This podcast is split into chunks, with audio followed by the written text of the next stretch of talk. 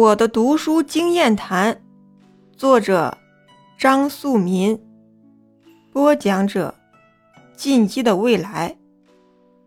一、读书与思想。我平生的第一嗜好是读书，第二嗜好是发表自己的思想和批评别人的思想。然第二嗜好是跟着第一嗜好来的，因为。你若久不读书，你自己的思想也无从发生。据我的经验，我自己的思想大都是由读书的启发和暗示而来。我每日读书，每日都觉着得点新观念或新思想，只可惜因为教书和人事的关系，没有时间写出来。否则，我的读书札记必可成志。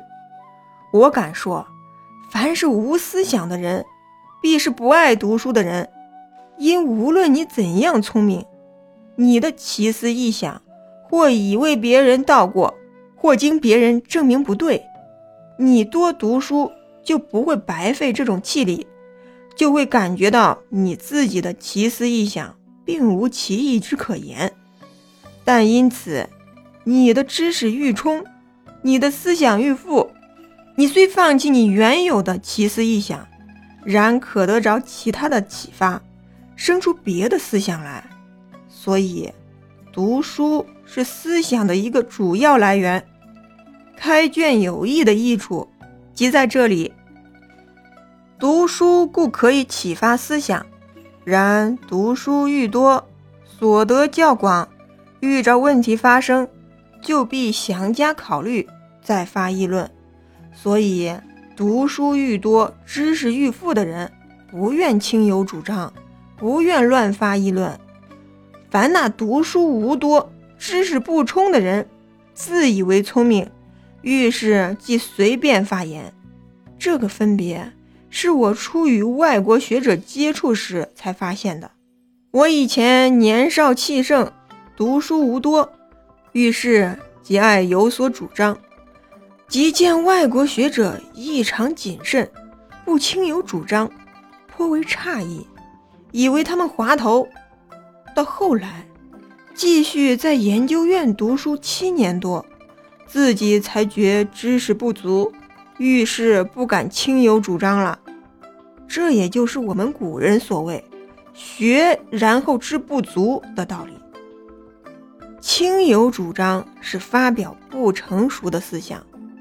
唯读书才可培养成熟的思想，所以世界大学者发表一种新学说的著作，是经过若干年的研究而来的。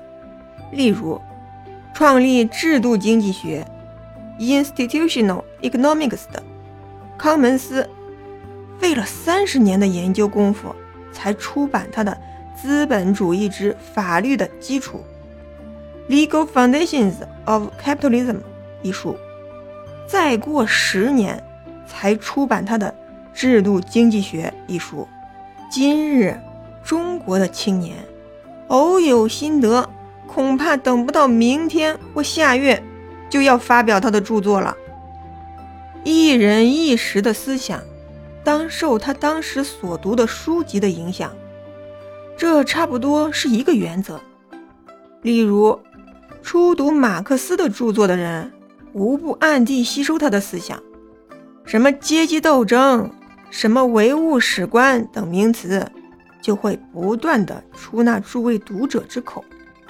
但是这位读者若再把批评马克思的书籍读几部，就会生出反马克思的论调。再如，你费几天功夫，专读宋元学案。明儒学案等书，你在那几天之后的言论必多少带点理学气味儿。所以，读书愈多的人，他所受的影响愈杂，他便不易为一家之说所摇动。倘他富有创造力，博而能约，他就可自创新说。然他无论是一个怎样的创造家，他的思想来源。离不了他所读的书籍。比方，马克思的学说是受着黑格尔的哲学、十八世纪的法国唯物主义、斯密亚当和李嘉图等的经济学的影响，是毫无可疑的。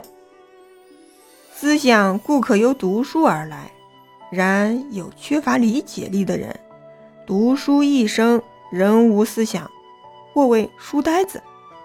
因此啊，有人反对读书。然不知这种人读书故呆，不读书也呆。一个无知识的呆子，不如一个书呆子。我愿社会上多几个书呆子，少几个自作聪明的人。